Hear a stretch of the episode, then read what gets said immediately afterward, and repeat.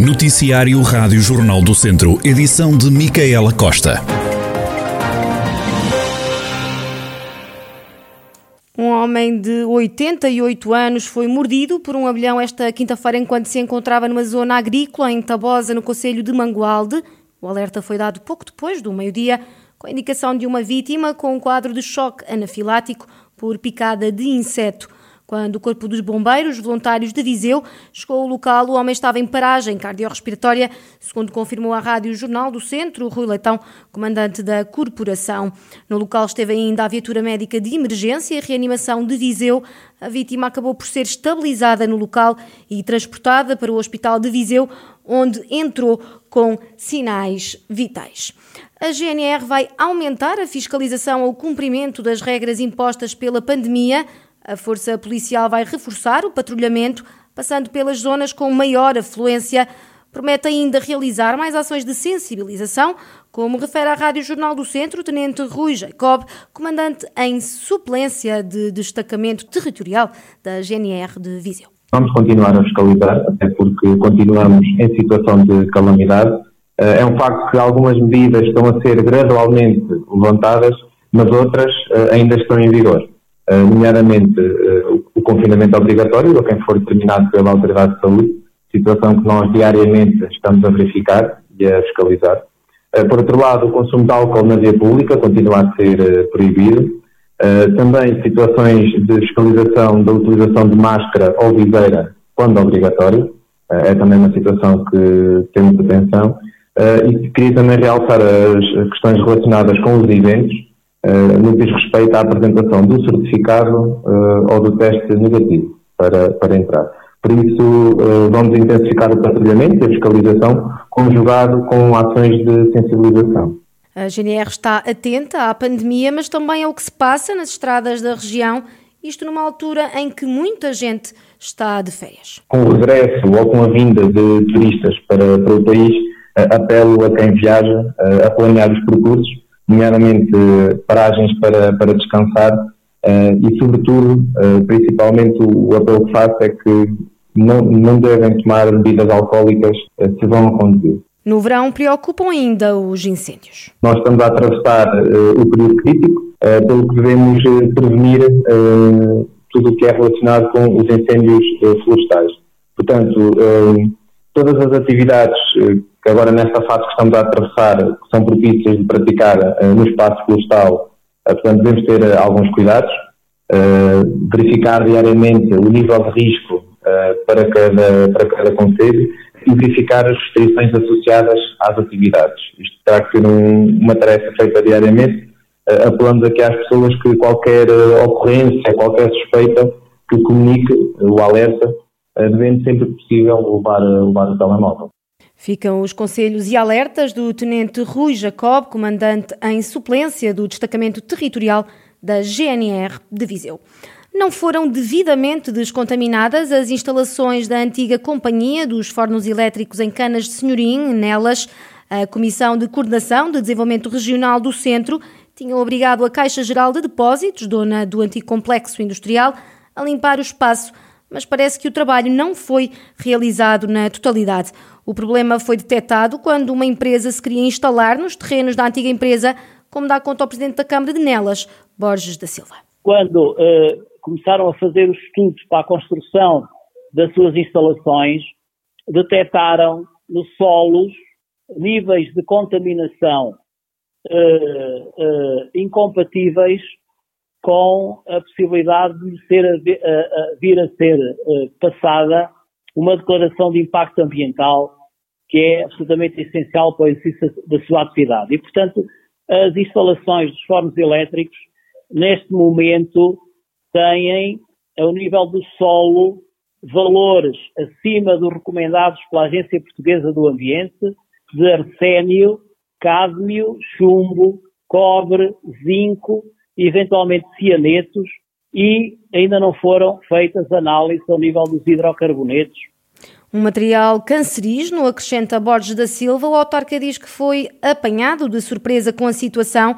mas já pediu a intervenção da CCDR Centro, da Agência Portuguesa do Ambiente e da própria Caixa Geral de Depósitos.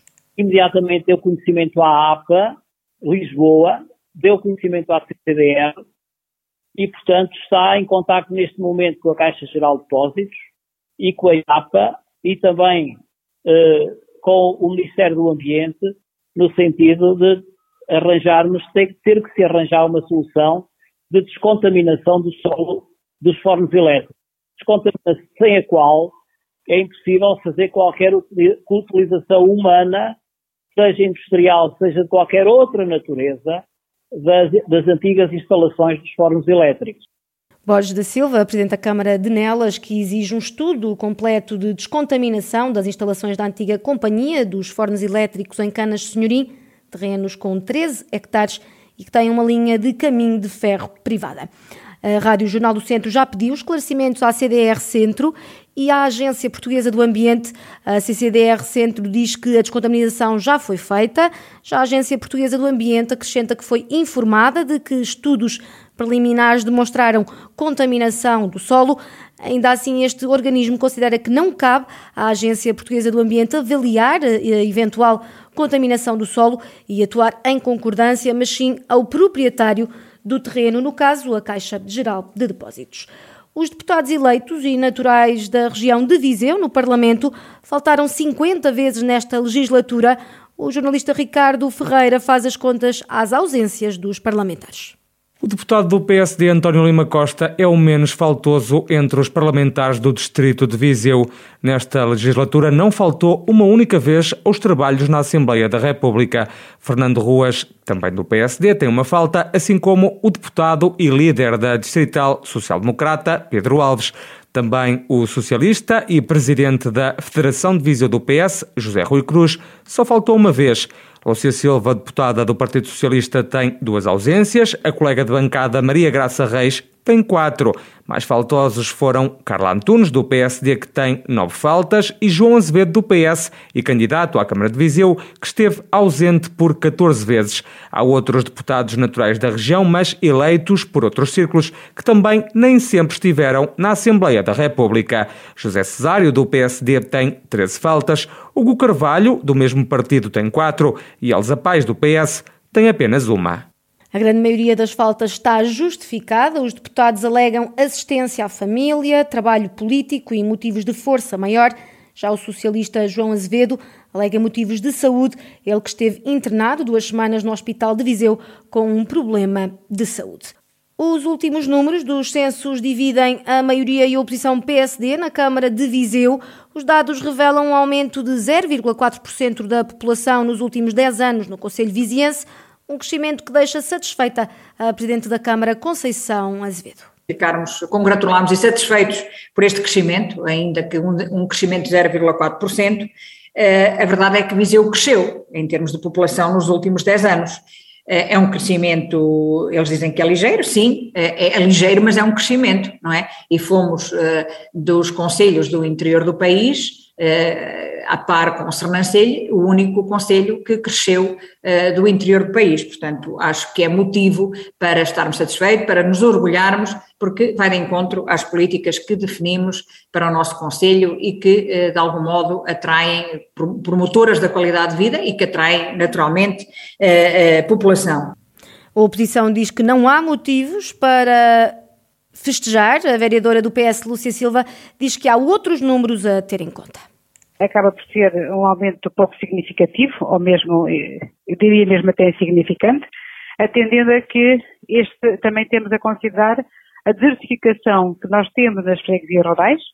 Isto é um, é um dado muito importante e que o próprio município deve refletir sobre esta situação.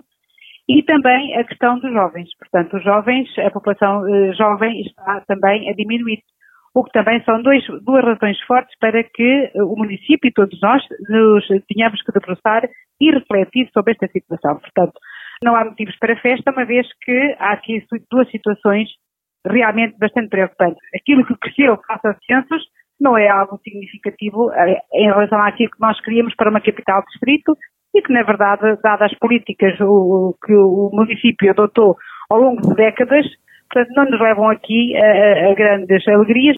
Já o vereador agora independente Baila Antunes salientou que a população aumentou fruto da imigração. Os últimos números dos censos estão a dividir o Executivo Municipal de Viseu.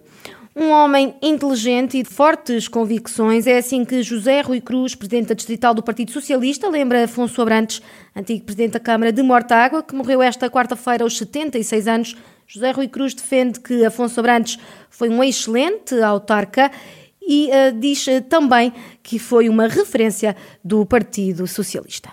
É naturalmente para o Partido Socialista um dia, um dia triste. Nós recebemos a notícia ontem à noite. O Afonso Abrantes era, um, era uma pessoa muito estimada dentro do Partido Socialista, uma referência para muitos de nós.